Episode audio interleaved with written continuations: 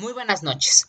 En el presente registro de voz pretendo comentar el tema de la terrible segregación nacida del complejo de inferioridad iberoamericano a través de la relación de intertextualidad que existe entre la película Los Olvidados, dirigida por Luis Buñuel, y el compendio de ensayos del rancho al Internet, escrito por Carlos Monsiváis.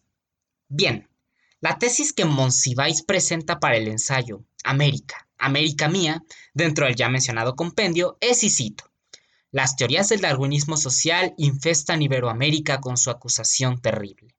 Los latinoamericanos pertenecen a las razas inferiores. Fin de cita.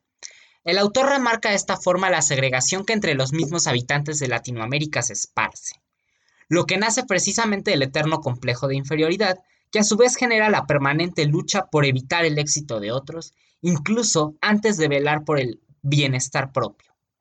En cambio, la película Los Olvidados comienza con la siguiente advertencia, y cito, esta película no es optimista, y deja la solución del problema a las fuerzas progresivas de la sociedad.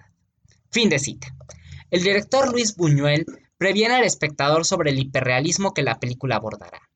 A diferencia de la idealización de la pobreza que también explica Monsiváis, Buñuel emite un duro golpe de realidad en el que se busca mirar a los jóvenes pobres tal y como son un conjunto de individuos que lucha por su supervivencia.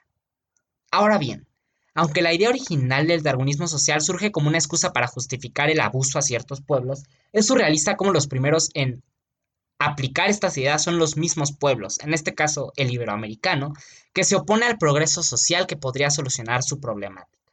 La contradicción es casi irónica, ya que la época en la que el darwinismo social llegó a México fue la dictadura de Porfirio Díaz, cuyo lema era precisamente paz, orden y progreso. El significado de este darwinismo social se oculta en el título simbólico del ensayo del Monsiváis, Del rancho al Internet. Es una alusión al progreso, y aunque la tecnología evoluciona y México no se queda atrás en ese sentido, la sociedad realmente está atascada en el nonoalco retratado por Buñuel. A más de medio siglo del estreno de la película, no lo hemos superado.